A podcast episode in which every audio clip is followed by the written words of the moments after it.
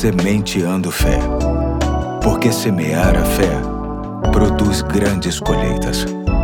Olá, hoje é sábado, dia 25 de novembro de 2023. Aqui é o Pastor Eduardo e te convido a refletirmos no último ponto da série Acatando o que é Melhor. Esta série que objetivou extrair lições a partir da expressão é melhor, que se encontra em alguns versículos da Bíblia. Hoje vou ler Provérbios 28, 6, que diz assim: Melhor é o pobre íntegro em sua conduta do que o rico perverso em seus caminhos. Me permitam contar uma história verdadeira. Um rapaz de 16 anos, chamado William, saiu de casa para tentar a sorte carregando em um pequeno pacote tudo o que possuía.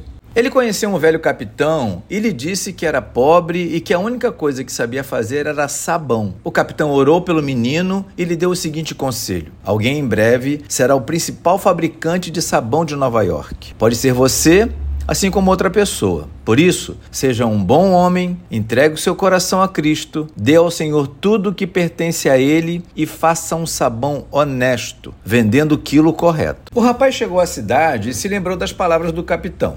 Além disso, uniu-se a uma igreja, conseguiu um emprego regular e logo se tornou parceiro e posteriormente proprietário de um negócio. Ele produziu sabão honesto, foi fiel e generoso em suas ofertas a Deus e se manteve sempre um homem íntegro. Esta é a história de William Colgate. Nasceu em 1783 e partiu em 1857. Ele é o fundador da famosa empresa que leva o seu nome. Essa não é apenas a história de um bem-sucedido e próspero homem de negócios, mas também a história de um rapaz pobre e honesto, que trabalhou duro e de modo justo até que crescesse na vida, abençoado por Deus. Precisamos reparar bem que a ênfase no texto não está no contraste entre o pobre e o rico, de modo que não há certo ou errado ter ou não ter posses. O contraste principal se faz entre o íntegro e o perverso. Diferente do que pensam muitas pessoas que valorizam os bens mais do que as virtudes,